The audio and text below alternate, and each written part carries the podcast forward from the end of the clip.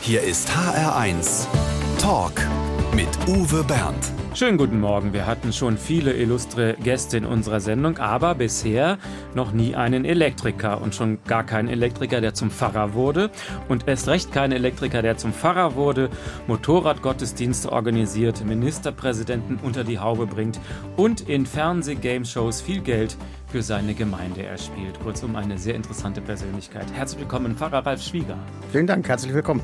Wir treffen uns in Berlin. Sie kommen aus dem Landkreis Barnim im Norden von Brandenburg, kurz vor Mecklenburg-Vorpommern. Ich vermute mal, Sie sind jetzt mit dem Motorrad hier? Ja, ich bin mit dem Motorrad hergefahren, äh, hat richtig Spaß gemacht und man fährt durch Berlin mit dem Motorrad immer schneller und schöner als mit dem Auto, steht man doch nur im Stau. Was für ein Motorrad fährt der Herr Pfarrer im Augenblick? Im Augenblick fahre ich jetzt eine Moto Guzzi V7 Racer, also so eine Art Kaffeeracer, ist kein Motorrad, um ins Nordkap zu fahren oder nach Apulien, aber man kann damit schöne Touren durch die Uckermark machen und durch den Barnim und äh, die Gegend erkunden. Und dafür ist es richtig toll. Ralf Schwieger hat einen interessanten Lebensweg. In der früheren Jugend war er von der FDJ überzeugt, dann aber kritisch gegenüber der DDR. Deshalb hat er sich in der Kirche engagiert, wo er auch manches kritisch sieht. Aber er geht seinen Weg und heute erzählt er uns davon. Genau. HR1, genau meins. Gläubige Christen hatten es in der DDR nicht leicht. Sie galten als oppositionell, wurden von der SED ziemlich misstrauisch beäugt. Wer sein Kind statt zur Jugendweihe lieber zur Konfirmation schickte, der war dem Staat nicht so ganz geheuer. Ralf Schwieger wurde zwar getauft, aber ganz wohl fühlte er sich zuerst in der Kirche nicht. Woran lag das? Meine Eltern haben eine ganz normale DDR-Biografie. Meine Mutter war Poststellenleiterin und Verkäuferin, mein Vater Dachdecker. Und wie gesagt, ich wurde getauft und dann kamen die ersten Wege so in die Kirche ähm, zur Christenlehre und da habe ich mich nicht wohl gefühlt. Man hat so Jesus-Geschichten gehört und man sollte Jesus auf dem Esel malen und da war ich nicht so dafür und habe dann meinen Weg bei den jungen Pionieren und bei den Thälmann-Pionieren und bei der FDJ gemacht, bin dann ganz schnell Gruppenratsmitglied äh, geworden, war sogar mal in der Pionierrepublik am Werbelinsee und habe eine Agitatorenausbildung gemacht. Sechs Wochen war man da und hat da äh, gelebt und gelernt und wurde ausgebildet. Das sind alles Begriffe, die man im Westen gar nicht kennt. ja, Was ist denn eine Agitatorenausbildung? In welchem Alter haben Sie das gemacht? Das war bei den ähm, Jungpionieren, zweite, dritte Klasse, sieben, acht, neun Jahre. Agitatorenausbildung war, äh, der Gruppenrat war geordnet in Vorsitzenden, Kassierer, äh, Wandzeitungsredakteur und der Agitator und Wandzeitungsredakteur war dafür zuständig, alle zwei, drei Wochen eine Wandzeitung zum bestimmten Thema in die Klasse zu hängen. Das heißt, als Jugendliche waren Sie von der DDR und dem Sozialismus überzeugt? Überzeugt kann man schlecht sagen, aber war da so ein richtiger Mitläufer und äh, die Kinder- und Jugendarbeit war so schlecht nicht. Wir haben auch äh, schwächeren Schülern geholfen. Also ich hatte zwei, drei so eine Spezialisten, die nicht so gut in der Schule waren, die ich nachmittags Nachhilfeunterricht gegeben habe, alles im Rahmen dieser Pionierarbeit und äh, das war einfach schön und hat Spaß gemacht. Und der Unterbau, der da so uns nahegebracht wurde, also Volkseigentum und alles gehört allen. Und äh, wir sind besser als der kapitalistische Westen und wir sind die Zukunft. Das klang schon mal sehr gut. Das ging gut bis zur achten Klasse. Und was ja. geschah dann? Achte Klasse bin ich dann im FDJ-Sekretär so Jahr geworden. Unsere ganze FDJ-Leitung äh, hatte dann die ersten Probleme mit, äh, mit der Schulleitung, mit den Lehrerinnen und Lehrern. Und zwar ging es einfach nur darum, wir wollten unseren Klassenraum neu gestalten, also wollten den einfach malern. Weg von diesen grauen Farben, die dominierten, weg von der Ölsockelleiste und der Kreidefarbe darüber. Und wir haben gesagt, wir machen unseren Raum mal schick. Und wir haben unsere Eltern motiviert und haben gesagt, wir malern jetzt unseren Klassenraum. Und die verrückteste Idee, die dann zur Konfrontation geführt hat, war die, dass wir gesagt haben, diese Linie, die den Ölsockel von der Kreidefarbe darüber trennt, äh, den wollen wir als geschwungene Linie machen. Also wir wollen eine geschwungene Linie anstatt einer geraden. Und da haben die Lehrer gesagt, das geht doch nicht, das können wir doch nicht machen, das hatten wir ja noch nie. Ne? Und das ist ja furchtbar. Und äh, haben uns das echt verboten. Und dann sind wir als gesamte FDJ-Leitung, haben uns zurückgezogen und sind komplett, glaube ich, zur jungen Gemeinde gegangen, also zur Kirche und haben dann in der Kirche eigentlich auch das gefunden, was wir denn so als junge Menschen, 8., 9. Klasse, äh, gesucht haben. In welchem Jahr war das jetzt? Noch weit weg von der Wende wahrscheinlich. Ja, also 68 bin ich eingeschult, 78 raus, also 76, 77. Und dann sind Sie von der FDJ zur Kirche. Und die Kirche galt doch damals eher als oppositionell, oder wie war das damals? Ja, also oppositionell haben wir als, als Kinder und Jugendliche ja nicht so wahrgenommen. Wir haben gemerkt, dass da eine Freiheit herrscht, dass man da über alles reden konnte, dass man gestalten konnte, dass man kreativ sein konnte. Wir hatten auch zwei ganz tolle Pfarrerinnen damals bei uns in Altglitzen die haben mit uns alles gemacht. Also sind weggefahren, wir haben gesungen, wir haben Rüsten gemacht. Und ja, was man so als junger Mensch gerne macht, ne, Bücher aus dem Westen gelesen und wirklich so Freiheit gespürt. Und natürlich auch gleichzeitig die DDR-Kirche erlebt, als doch so gefangen in ihrem System, Kirche im Sozialismus und Angst vor, vor aller Offenheit und nur so in sich schmorend auch viele Pfarrerinnen und Pfarrer kennengelernt, die so sehr, sehr fromm waren und äh, auch keine Offenheit wollten, noch nicht wollte, dass Kirche nach außen geht, also die Kirchenmauern verlässt und auf dem Markt sozusagen von, von Jesus Christus erzählt und missioniert sozusagen. Ne? Das war alles ein bisschen so verboten. Aber das klingt jetzt so, als wäre es egal gewesen, ob man in der FDJ ist oder in der Kirche. Das sind doch eigentlich vom, vom, vom Gedanken sehr verschiedene Dinge gewesen, oder? Ich glaube, für Jugendliche nicht so. Also für uns war das, äh, war das normal, dass, dass wir uns unsere Nische suchen und da hätte man auch genauso gut in, bei der FDJ bleiben können und hätte diesen Weg in die Kirche gar nicht machen brauchen. Also irgendwann hat mir mal jemand gesagt, äh, als ich dann schon Pfarrer war, also äh, wenn das nicht gewesen wäre, diese ganze Sache mit, mit Kirche und danach kam mir noch später zu Flugscharen diese Aktion, dann wärst du ein ganz toller Kulturhausleiter geworden. Und da ist was Wahres dran. Also, dass ich Pfarrer geworden bin, und nicht äh, ein FDJ-Funktionär, hat sich die DDR selber äh, versaut im Grunde. Und wie er dann zum Pfarrer wurde, darüber reden wir gleich ausführlich. Ralf Schwieger in HR1. Das Leben geht manchmal ungeahnte Umwege und genau die machen es ja vielleicht auch so interessant. Ralf Schwieger wollte eigentlich Koch werden, es gab keine Lehrstelle für ihn, dann wurde er Elektriker, hat auch drei Jahre in dem Beruf gearbeitet. Er könnte auch heute noch Elektriker sein, aber dann kam erst mal ein Motorradunfall dazwischen. Was ist damals passiert? Also dazu muss man sagen, dass Motorrad und Moped mein Leben immer durcheinander gewirbelt haben. Ich glaube, Gott hat zu mir an zwei oder an einem bestimmten Ort gesprochen und immer mit dem Motorrad. Da hat er mich irgendwo hingeleitet, wo er mich hinhaben wollte. Und es war so, dass äh, wir 1982 zur Disco fahren wollten und ich bin relativ schnell durch unseren Ort gebraust. Also so, ein, so eine MZ 150 hatte ich damals, die sind 105, 110 gefahren und da habe ich mich ähm, beim Überholen eines Trabants hinten an der Stoßstange verhangen und äh, hatte einen schweren Motorradunfall, war sieben Monate äh, im Krankenhaus, ein Jahr krankgeschrieben. Das rechte untere Bein war total zertrümmert. Und während dieser Zeit äh, kam dann auch nochmal die Idee, das ganze Leben nicht Elektriker zu bleiben, mal was anderes zu machen. Mich haben auch viele äh, aus der Kirche damals besucht und viel mit mir geredet. Und da kam schon zum ersten Mal so die Idee, Mensch, man müsste doch was anderes machen und ich sollte doch vielleicht Pfarrer werden. Was hat den Ausschlag gegeben, Pfarrer werden zu wollen? Den Ausschlag hat eigentlich die, die kirchliche Jugendarbeit in der DDR gegeben. Da habe ich auch gemerkt, dass die Kirche damals mir zu starr war. Also die war an, an Kreise und Gottesdienste gebunden und viel mehr war nicht möglich. Also so ein Konzert in der Kirche, das war schon ein herausragendes Ereignis. Und dass man Kirche auch nach außen tragen kann, dass man Kirchenfeste machen kann und dass man äh, sich wirklich auf den Kirchplatz hinsetzt und gemeinsam Kaffee trinkt und feiert, das war alles sehr, war kaum möglich. Also da waren die, die Pfarrerinnen und Pfarrer auch nicht so kreativ und fantasievoll, wie ich mir das gerne gewünscht hätte. Und dann hat irgendwann auch einer gesagt, ey, wenn du alles besser weißt, dann werd doch selber Pfarrer. Und dann haben sie gesagt, nichts leichter als das. Ja, was? so ungefähr. Aber kann man denn als Elektriker in der DDR so einfach Theologie studieren? Ja, das war auch so eine krasse äh, Sache. Also, nachdem ich meinen Motorradunfall einigermaßen gut überstanden hatte, mir ein neues Motorrad gekauft habe, da ging es aber mit meinem Bein nicht mehr so, dass ich auf dem Bau arbeiten konnte. Und Bau war ja in der DDR auch so ein bisschen Freiheit. Ne? Man war auf dem Bau und da waren die ganzen Bauarbeiter und da war man auch so eine Clique für sich und konnte so sein Ding machen und konnte auch am Wochenende Scharwerken gehen, viel Geld verdienen. Und das war eigentlich äh, eine schöne Erfahrung. Und das ging nicht mehr. Also ich war jetzt zum Innendienst verdonnert und da habe ich gedacht, nee, also Innendienst das ganze Leben äh, Verteilung bauen und da rumpuppeln. Dazu hast du nur gar keine Lust. Und dann war ich mal auf dieser ominösen Karlsburg. Gott spricht ja zu Menschen oft äh, von Bergen aus. Also ist so eine Gaststätte auf dem Berg zur Disco. Und eine Freundin sagt, du Ralf, weißt du, was ich jetzt mache? Nee, sag ich, weiß ich nicht. Sagt sie, ich studiere jetzt Theologie. Ich gesagt dann mache ich es auch. Und es gab die Wegen Möglichkeit, der Freundin, seien Sie ehrlich. Nein, nein, nein, äh, das war eine gute Freundin. Also keine Freundin so in dem Sinn. War eine mhm. Freundin.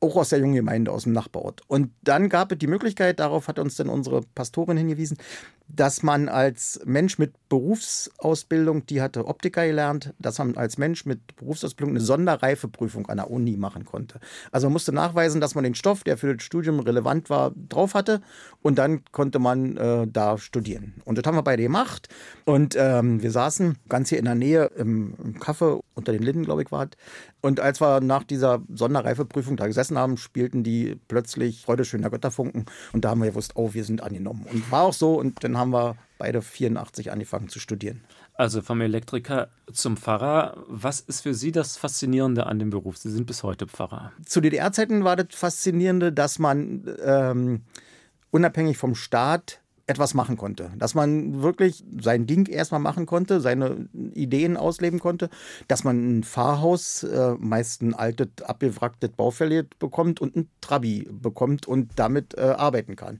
Das war für mich so als junger Mensch so eine Motivation. Ne? Man ist frei, man hat äh, keinen vom Staat vor sich, der ihnen sagt, was man machen soll und darf und muss, sondern man ist bei der Kirche und Kirche war immer so ein bisschen locker und äh, da habe ich gedacht, oh, das äh, kann man machen, das war schön. Und gab es auch Tage, wo Sie gedacht haben, ach, wäre ich doch besser Elektriker geblieben? Nee, gab es nicht. Die ersten Beerdigungen waren schwer, war, sag mal, ein bisschen gewöhnungsbedürftig. Ich hatte auch so eine Phase nach meinem Unfall, wo ich zum ersten Mal auf einer Beerdigung war, wo eine Freundin äh, beim Autounfall ums Leben gekommen ist und da bin ich ohnmächtig geworden, als wir da in einer äh, Menge standen zum Erdwurf. Und da habe ich gedacht, nee, also das kannst du nicht, du wirst nie eine Beerdigung können. Ne? Und jetzt finde ich, sind Beerdigungen das Spannendste, was man als Fahrer so machen kann. So nah ist man den Menschen nie wie bei einer Beerdigung oder bei den Beerdigungsgesprächen. Ralf Schwieger über seinen Weg zum Pfarrer. HR1 Talk mit Uwe Bernd und Pfarrer Ralf Schwieger. Und auf Ihren ersten Musikwunsch bin ich sehr gespannt, denn der scheint einen sehr persönlichen Hintergrund zu haben. Was verbinden Sie mit Shadow on the Wall? Ja, das war die zweite Aktion auf diesem Berg äh, in der Karlsburg bei Falkenberg. Und zwar war ich da wieder mit dem Moped hin zur Disco. War 84, muss ich ja jetzt sagen, sonst wird meine Frau böse. War 84 im Februar. Also mit dem Moped im Februar bei Eiseskälte dahin gefahren, war Disco. Disco war da immer nicht so wie heute, war von äh, 17 Uhr bis 21 Uhr, glaube ich. Und irgendwann spielten die Roger Chapman Shadow on the Wall und da kam meine jetzige Frau, Renate, kam zu mir und sagt, ey, wollen wir tanzen? Klar, gesagt, tanzen wir, getanzt, uns aus den Augen verloren, und als Disco zu Ende war, zu den Mopeds und Motorrädern gelaufen und da stand sie mit ihrem Moped und hatte kein Licht am Moped. Also das Licht ging nicht. Dann habe ich organisiert, dass sich drei, vier äh, Mopedfahrer da zusammenschließen. Zwei sind vorgefahren, drei sind hinterhergefahren und haben sie dann so nach Hause gelotst. Und dann ging es los und jetzt ist es meine Frau schon 30 Jahre. 30 Jahre ist das her? Nee, und ist schon länger. Also 84 ist schon ein bisschen länger her, okay, aber 84, 89 ja. haben wir geheiratet. Okay. War auch so eine krasse Geschichte ich war dann mit dem Studium fertig, wollte ins Vikariat, also so ein Praktikum bei der Kirche machen und da gab es ein Pfarrhaus äh, in der Uckermark, da konnten Ehepaare hin. Wir waren nicht verheiratet, also haben wir gesagt, wir heiraten. Dann musste man jemanden von Konsistorium holen, also von der kirchlichen Verwaltung. Der hat damals noch die Fahrfrauen geprüft, hat Gespräche geführt und hat geguckt, ob die jetzt tauglich sind, Fahrfrau zu werden. Dabei haben wir festgestellt, dass sie ja gar nicht getauft ist. Dann haben wir sie schnell getauft, am 17. Juni 89 geheiratet und sind dann im äh, September zusammen in Pfarrhaus eingezogen. Sodass Sie jetzt bei dem Titel Shadow on the Wall immer an diese eine Disco zurückdenken, genau. die Sie zum ersten Mal mit Ihrer Frau getanzt genau. haben. Genau. Mhm. Roger Chapman und Mike Oldfield, Shadow on the Wall für Ralf Schwieger.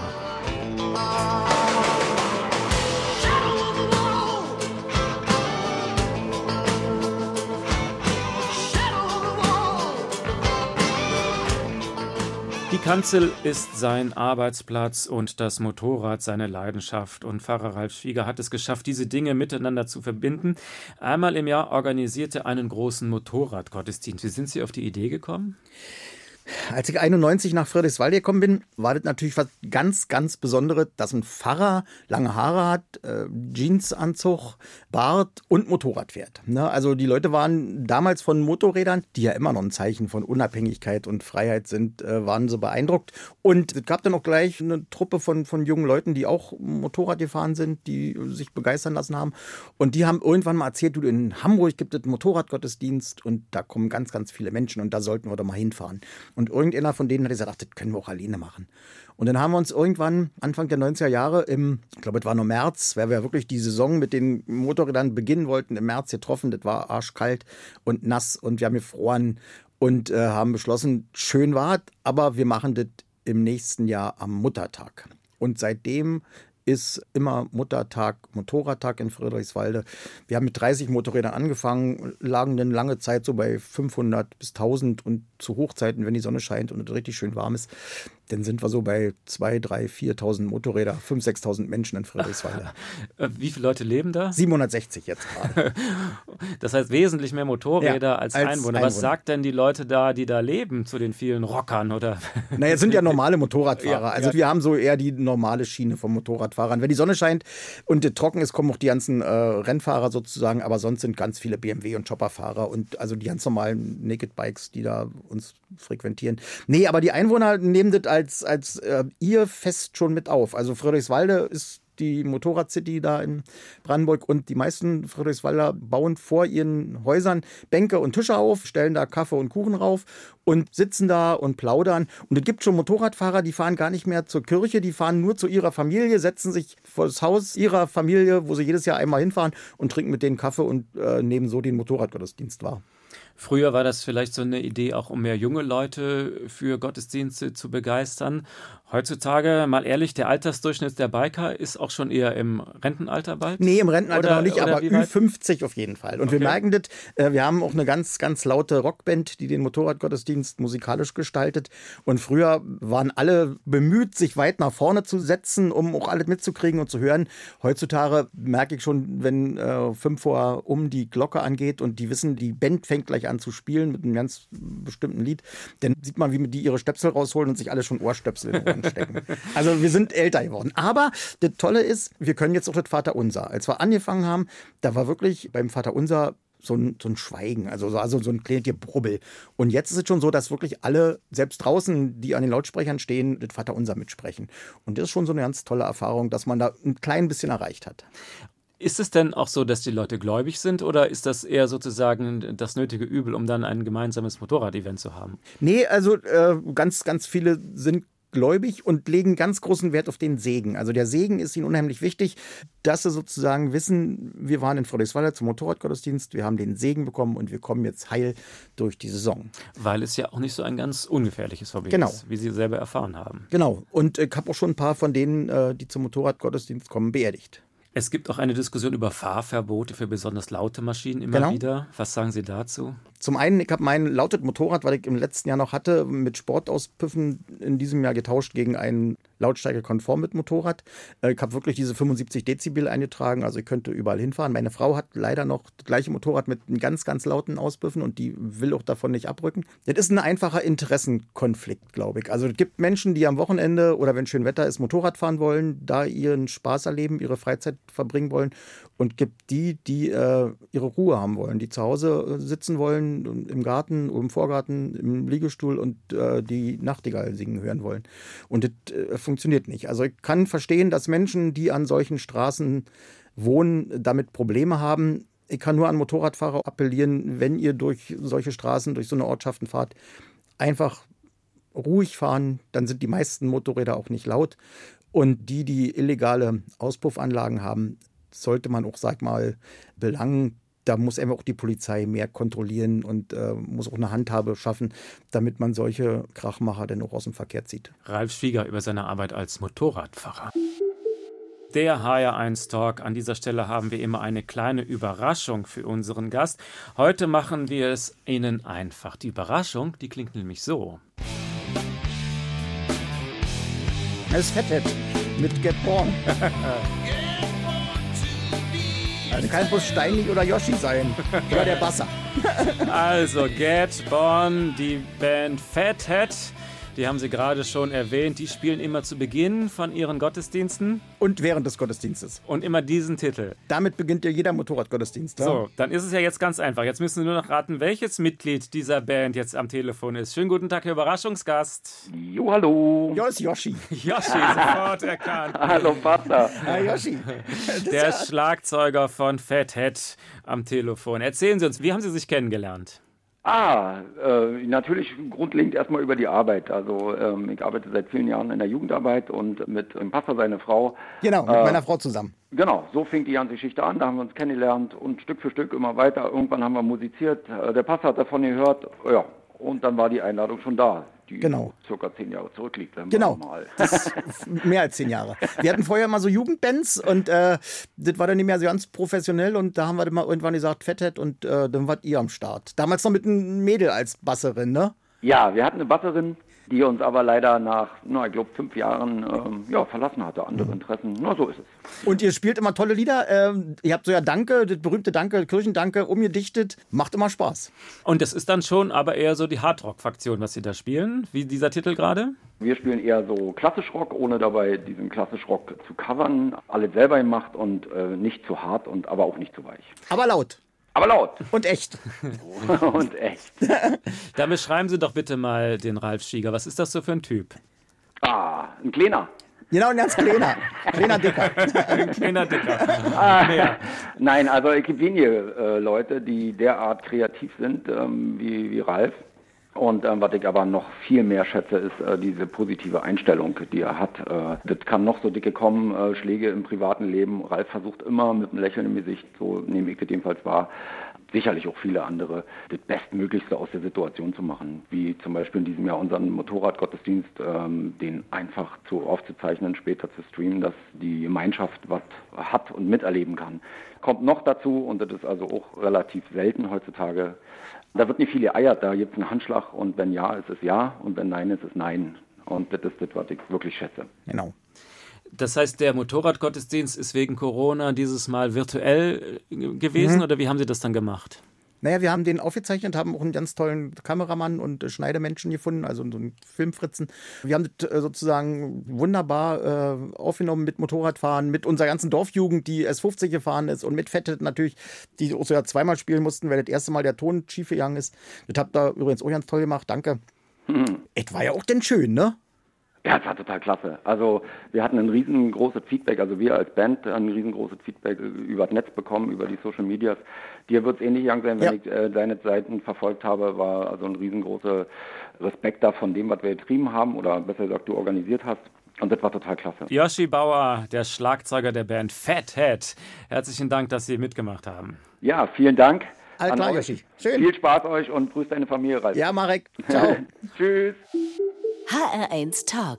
Motorradfahrer Ralf Schwieger aus Brandenburg erzählt bei uns heute von seiner Arbeit und seiner Leidenschaft. Und selbst die Bundeskanzlerin kam Ihnen mal in die Quere. Was ist da passiert? Ja, das war einer der, der ersten großen Motorradgottesdienste. Ich glaube, das war so 2000 fünf oder sieben, in dem Dreh jedenfalls, als so wirklich mal ein paar tausend Motorradfahrer da waren. Und nach jedem Motorradgottesdienst ist immer eine Ausfahrt. Da fahren nicht alle mit, sondern wir sind so manchmal, ja, 600, 700, 800, 1000 Motorräder, die so eine Runde durch die Uckermark und durch den Barnim drehen. Und die stellen sich immer so kurz vor drei in Friedrichswalde auf. Die ersten stehen so bei uns beim Bäcker und die letzten stehen so am Dorfausgang. Und äh, als ich die Hälfte so äh, aufgestellt hatte, kamen von hinten plötzlich die beiden Staatskarossen angebraust und Frau Merkel mit ihren Sicherheitsleuten standen mitten in diesem Pulk, denn von hinten stießen dann die nächsten Motorradfahrer. Ach, mittendrin? Ja, die standen mittendrin. Also vor ihnen waren ein paar hundert Motorradfahrer, rechts von der Seite kamen welche und von hinten kamen auch welche. Also die kamen da überhaupt nie weg. Und dann gingen natürlich alle roten Lampen in diesen Autos an und die Sicherheitsleute sprangen raus und äh, sind zu unserem Polizisten gerannt und haben die Polizisten angeschrien, die sollen hier diese Motorradfahrer von der Straße holen. Und und unsere Polizisten haben gesagt, ja, wie sollen wir denn machen? Und dann war so zehn Minuten Chaos und dann sind wir aber auch losgefahren und äh, dann konnte Frau Merkel ganz unbehelligt ihrer Wege ziehen. Und jetzt äh, rufen die Sicherheitsleute immer an, wenn ein Motorradgottesdienst ist und erkundigen sich, in welche Richtung die Ausfahrt geht und wann die losgeht. Und äh, dann fährt Frau Merkel früher, später oder eine andere Strecke. Das heißt, die wohnt bei Ihnen in der Nähe? Die wohnt zwei Dörfer weiter in meinem Fahrsprengel. Hm? Okay. Kommt sie auch mal in den Gottesdienst? Nee, sie geht in ihrem Wahlkreis zum Gottesdienst. Aber man sieht sie bei uns beim Bäcker oder bei Edeka und spazieren gehen und ähm, sie ist präsent. Gleich lernen wir Herrn Schwieger noch ein bisschen genauer kennen und dabei hilft uns wie immer der HR1 Fragebogen. Wortgewandt ist der Mann, nie um eine Antwort verlegen, und jetzt werden wir vielleicht ein paar Dinge von ihm erfahren, die auch seine Gemeinde im Landkreis Barnim noch nicht kennt. Der HR1 Fragebogen, ausgefüllt von Ralf Schwieger. Mein schönstes Privileg als Dorfpfarrer ist frei zu sein und für die Menschen alles machen zu dürfen. Ein halbes Pfund Butter kostet ungefähr. Keine Ahnung, 1,50. Meine schönste Reise war. Nach Apulien. Stolz bin ich darauf. Dass ich immer noch neue Ideen habe und hoffe, die auch noch alle umsetzen zu können. Kinder? Eine Tochter, Luisa. Beste Tochter der Welt. Wie alt? 23. Mein Lieblingsessen. Auch das ist schwer. Also ich esse gern Fleisch, äh, auch viel, aber auch äh, Pasta und Pizza und auch Chinesisch und äh, Vietnamesisch, Indonesisch. Aber mein Lieblingsessen, eine schöne geschmorte Lammkeule, ist schon mal Schönes. Ich hasse es, wenn. Wenn Leute am Telefon sagen, oh, ich habe dreimal versucht, sie anzurufen und sie waren nie da. Weil sie nie da sind? Nee, weil, weil, weil man manchmal einfach auch nicht zu erreichen ist. Äh, obwohl ich schon einen Anrufbeantworter habe und eine Rufumleitung und mein Handy eigentlich immer bei habe. Aber wenn ich jetzt im Gespräch bin, gerade auch oder eine Beerdigung habe oder eine Hochzeit oder ein Beerdigungsgespräch oder einen Seelsorgebesuch, dann stelle ich das Handy aus und äh, wenn dann jemand in der Zeit gerade dreimal anruft, dann kann ich eben nicht rangehen. Ja. Glück bedeutet für mich. In Friedrichswalde zu leben zu dürfen mit dieser Familie und diesem Beruf. Das Schwierige an der Demokratie ist? Och, die Interessen auszugleichen, die es in jeder Demokratie gibt. Bereut habe ich. Noch nicht. Ich würde gerne mal einen Abend verbringen mit. Walter Röll. Warum? Och, das ist so ein Idol, finde ich. So ein Motorsportbegeisterter, Verrückter, der viele Porsches hat. Ein Porsche 911 möchte ich auch noch mal irgendwann haben mit meiner Frau zusammen. Und äh, da könnte man mit dem, glaube ich, schon schön ins Gespräch kommen. Ein Fahrer mit 911er Porsche? Äh, Im Nachbarort wohnt eine Pastorin, die hat einen Boxster. Also Okay. da könnte ich jetzt noch ein bisschen was eine Schippe auflegen. Peinlich war mir zuletzt. Ach, peinlich war mir zuletzt. Ich habe wirklich Schwierigkeiten bei Beerdigungen ganz am Schluss, ähm, das Vaterunser immer auswendig aufzusagen. Nein. Da habe ich mich wirklich verhaspelt. Echt? Also ich habe es auch sonst auch immer im Buch vor mir und lese eigentlich mit. Aber bei dieser Beerdigung äh, war auch eine große Runde äh, und die haben auch alle wirklich gut, was ja auch selten ist, das Vaterunser mitgesprochen. Aber einer hat sich verhaspelt und auf diesen einen habe ich genau gehört und war raus und da war das Vaterunser hin und der Segen, glaube ich, dann zum Schluss hat auch nicht richtig hingehauen. Der Teufel. Ja, ich glaube, der ist real. Aber wo er gerade ist, weiß ich auch nicht. Mein Lieblingsfilm. Ach, das ist immer noch ähm, alles Star Wars-Filme. Ich habe Angst vor. Das ist auch eine schwierige Frage. Ja, irgendwie eine schlimme Krankheit zu bekommen, die dann irgendwie nicht heilbar ist und mit der dann irgendwie umgehen zu müssen. Das Wunder der trockenen Ausfahrt. Nass werden hat auch was. Also wenn man so richtig durchgefroren nass nach Hause kommt äh, und dann sich in eine heiße Badewanne legt, ist auch schön. Und wir hatten bei einer Motorrad-Gottesdienstausfahrt wirklich mal so eine Runde gemacht, 70 Kilometer durch die Uckermark. Ringsherum hatte gewittert, geblitzt, gehagelt und wir kamen trocken in Friedrichswalde wieder an und da war der totale Chaos. Die Musikanlage war überschwemmt, der Kirchplatz war überschwemmt und wir kamen alle trocken nach Hause. Und daraus hat dann der Pfarrer das Wunder der trockenen Ausfahrt gemacht. Das wurde gleich Stoff für die nächste Predigt. Genau. Ja, verstehe. Der HR1 Fragebogen ausgefüllt von Ralf Schwieger. Vielen Dank.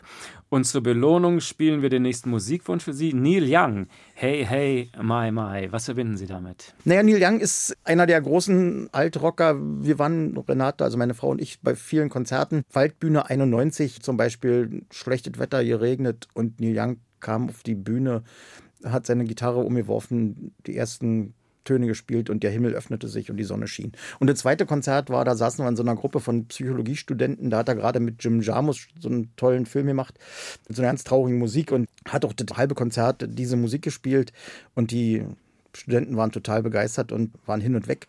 Und dann plötzlich kam Hey Hey My Mind und die Neil Young kannten, sind aufgesprungen und haben mitgerockt. Und die Studenten sagen, Mensch, setzt euch da wieder hin, ihr macht ja die ganze Stimmung kaputt.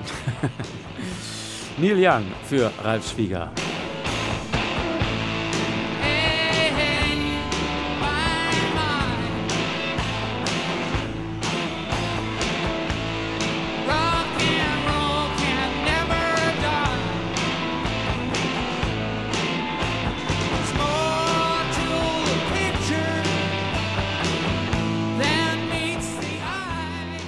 Ein ganz wichtiges Element unserer Sendung ist immer der Überraschungsgast am Telefon. Haben wir ja gerade auch schon gehabt. Und manchmal kommt es eben vor, dass wir sagen, ach schade, dass er nur so kurz zu Wort kommt. Mit dem könnte man auch eigentlich viel länger reden.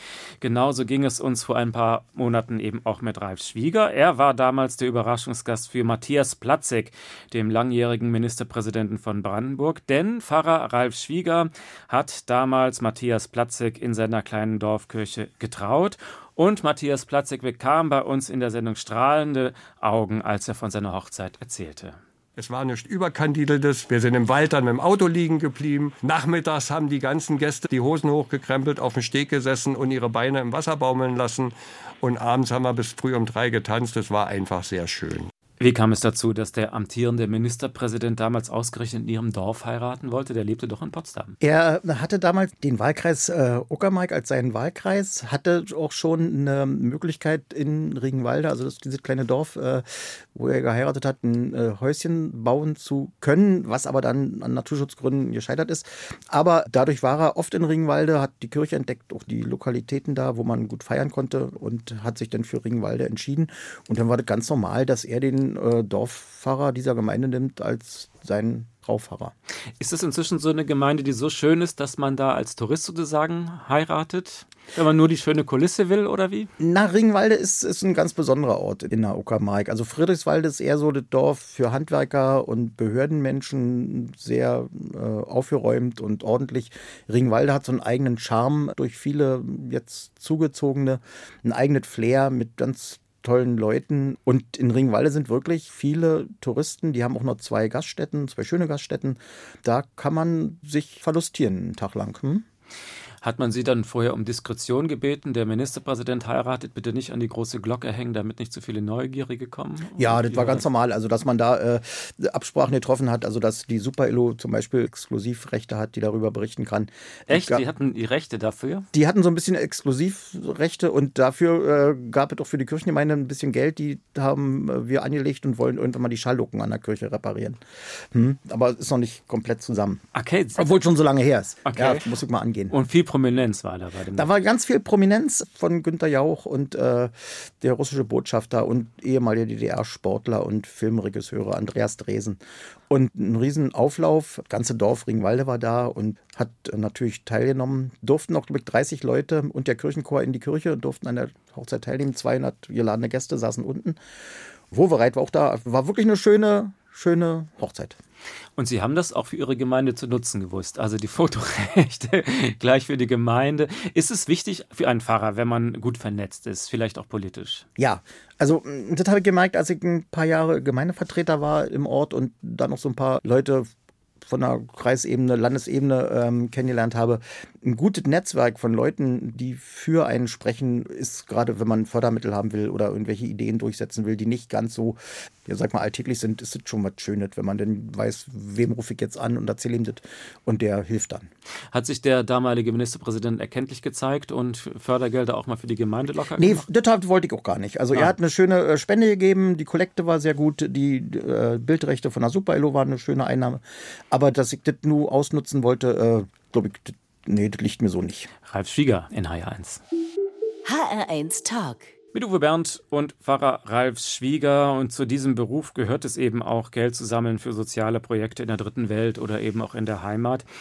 Doch wenn die Kirchenbänke oft leer bleiben, kommt nicht so viel zusammen. Sie haben tatsächlich mal beim Fernsehquiz von Jörg Pilawa mitgemacht.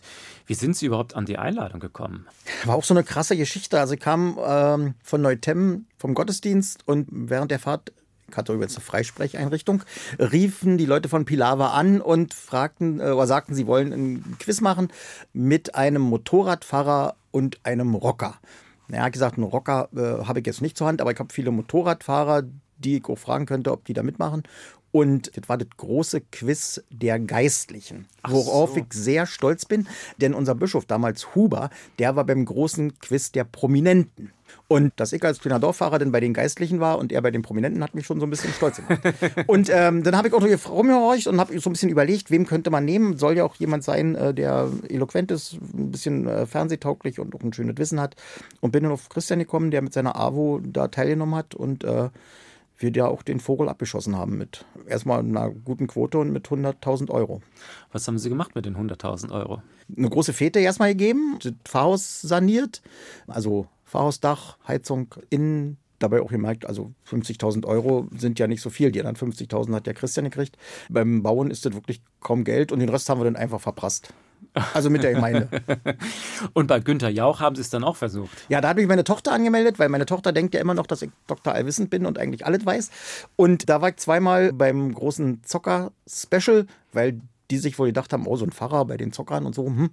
Und ähm, da war ich aber einfach bei den ersten Auswahlfragen zu langsam. Also diese Koordinierung A, B, C in der richtigen Reihenfolge richtig einzudrücken, da war ich einmal 0,02 äh, Sekunden zu langsam. Aber Sie haben Blut geleckt, das macht Ihnen schon Spaß. Ja, aber jetzt nicht mehr. Nee, also jetzt, pff, ich war auch zweimal, glaube ich, bei so einem Brandenburg-Fernsehrate-Dings. Nee, aber jetzt möchte ich da nicht mehr hin, weil da sind die jungen Leute wirklich im Vorteil, die sind da viel schneller. Und, und die Fragen heute sind auch, glaube ich, so, dass ich auch nicht mehr alles weiß. Also da merke ich, dass ich langsam alt werde und auch in der Zeit so ein bisschen stehen bleibe. Ihr nächster Musikwunsch, den müssen Sie ein bisschen erläutern. Im Osten ist er Kult, im Westen kennt ihn nicht jeder. Gundermann. Genau, Gerhard Gundermann, die Stimme des Ostens, vor, während und nach der Wende. Aus der Lausitz, Baggerfahrer und Sänger, tolle Lieder gemacht, durch den Gundermann-Film im letzten Jahr auch, glaube ich, vielen bekannt. In Tübingen gibt es eine Randgruppen-Kombo, die seine Lieder spielt und die jedes Jahr nach Weihnachten in Berlin sind. Diese Lieder hören und dann mit dem Osthintergrund auf das Vergangene schauen und zuversichtlich in die Zukunft blicken, ist was ganz Tolles. Also jeder sollte mal ein Gundermann-Lied hören und wenn er dabei nicht weint, dann soll er was anderes hören. Aber wenn er weint, dann soll er weiterhören. Dann wollen wir das jetzt hören. Gundermann, hier bin ich geboren für Ralf Schwieger. Hier bin ich geboren, wo die Kühe mager sind wie das Glück. Hier habe ich meine Liebe verloren und hier krieg ich sie wieder zurück.